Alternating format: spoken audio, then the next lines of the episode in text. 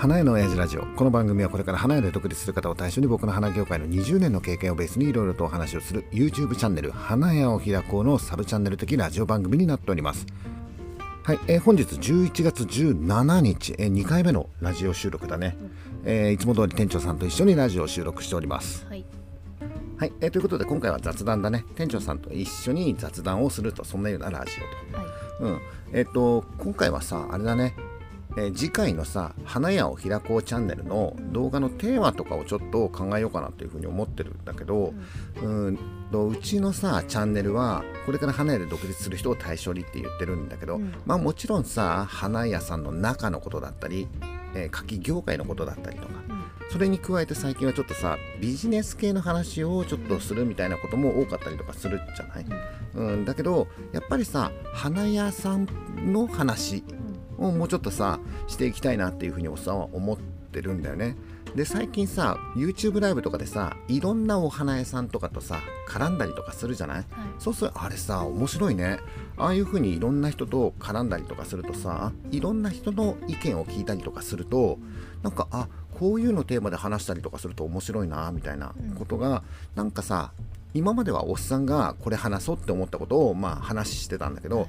あこういうのを、えー興味があるんだとか、あこういう内容もなんかテーマとしていけるんじゃないかなみたいな感じになんか思いつくなっていうのがあってライブやるじゃない、はい。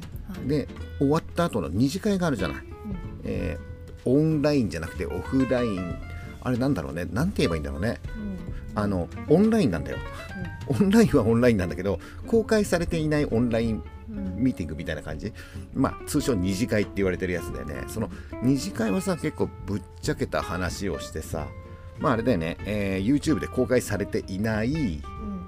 オンラインだからね、はい。うんだからみんなもさぶっちゃけトークができたりとか、まあ、タブーに突っ込んだりとかさそういう話ができたりとかするんだと思うんだけどあの中って結構内容濃かったりとかするわけだよね。まあもちろんさそれを全部出せるかって言ったら出せないものもあったりとかするんだろうけどさ、まあ、その内容を知りたい方は一次会のうん。YouTube のね、えー花屋を開こうスナックに参戦して勇者となってもらえればさ、うん。ね、そのまま引き続き二次会で内容を知ることができたりとかうん。するんだけど、まあその中でさまあこれは別に言ってもいいんじゃねえの？みたいな内容っていうのが結構あるじゃない、うん。うん、だからそういうなんかこうぶっちゃけトークの中で出てきたものをちょっと拾ってさテーマで話すっていうのもまあありかなっていう。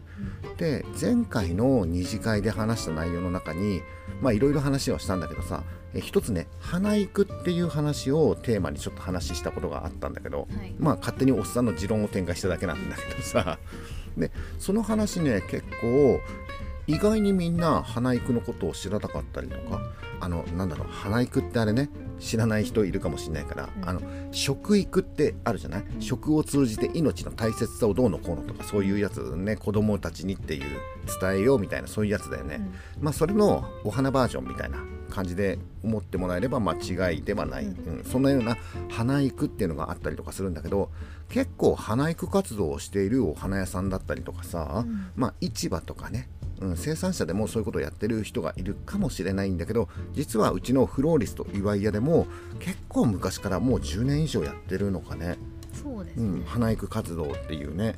ちょっとうちのさなんかチラシがさ昔からあるチラシちょっと読むんだけどさ、えーフローリスト岩井屋からの花育っていう、えーお花には癒しを与えたり感受性を豊かにする効果があり人を笑顔にすることができますとそしてその効果は小さい頃からお花に関心を持つことによって子どもの成長に良い影響を与えられると考えられていますと。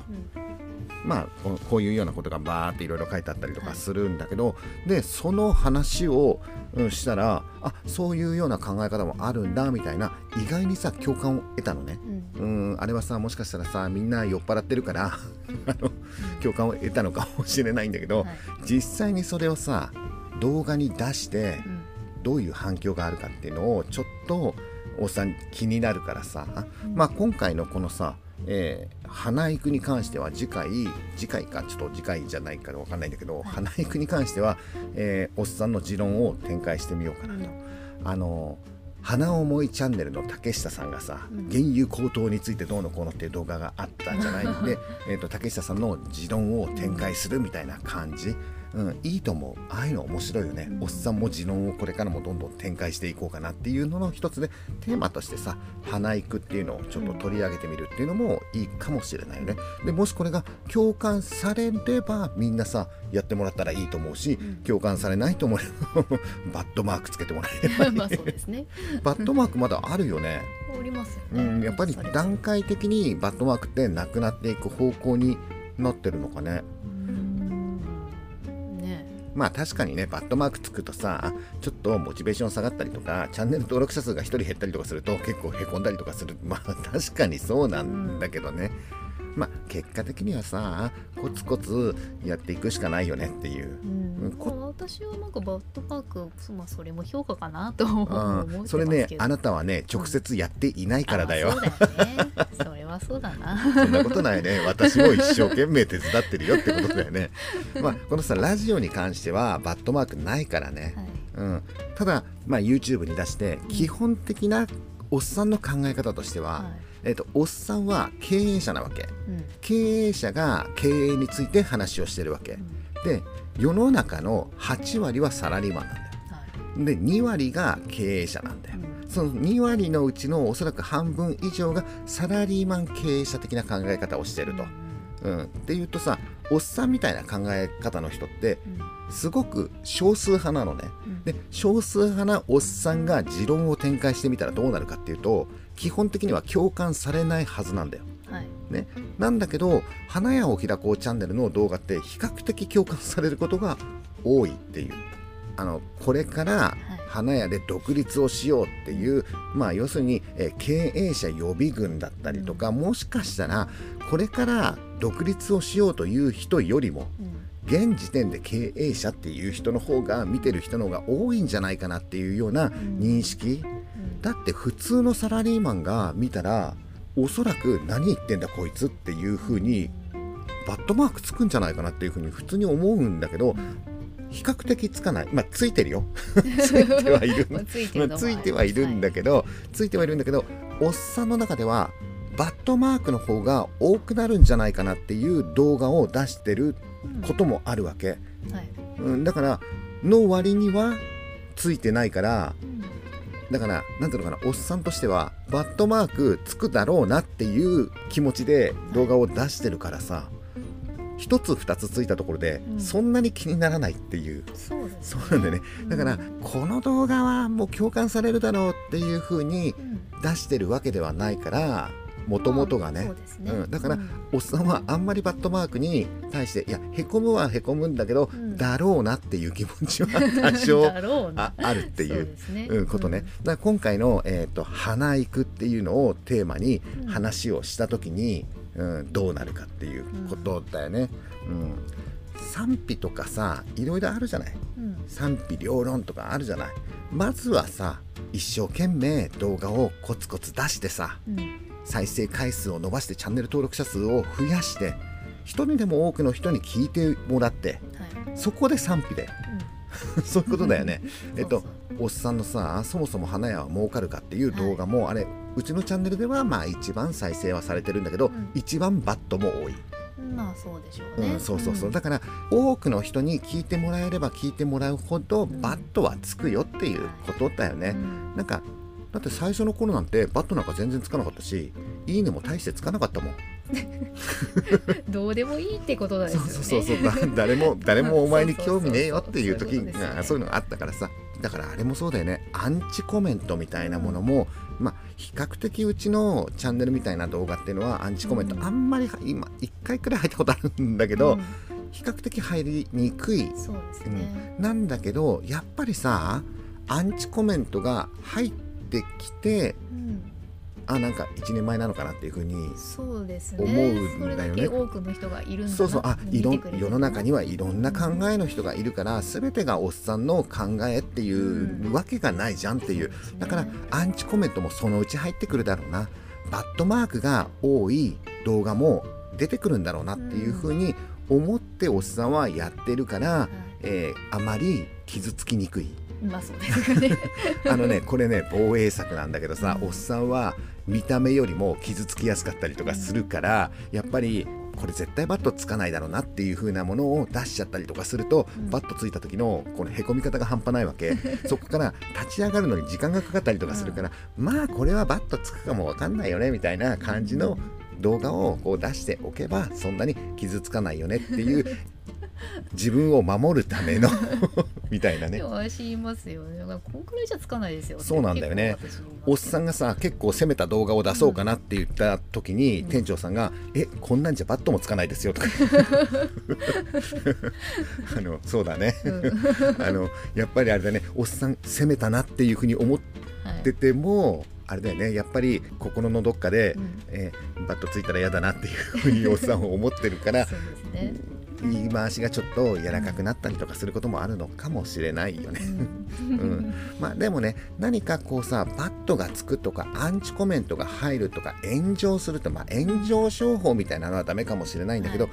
まあいろんな意見が入ってくる動画の方が面白いんじゃないかなっていうふうには思う。うん。うん、まあだからさそういうようなことを踏まえこれからもうちょっと動画をうん。出していきおっさんの持論を展開していくと。ですね。うん、でだんだん嫌われていってフェードアウトしていくってこれまずいよね。だからどっかで。バットがつき始めたら媚びへつだったりとかする。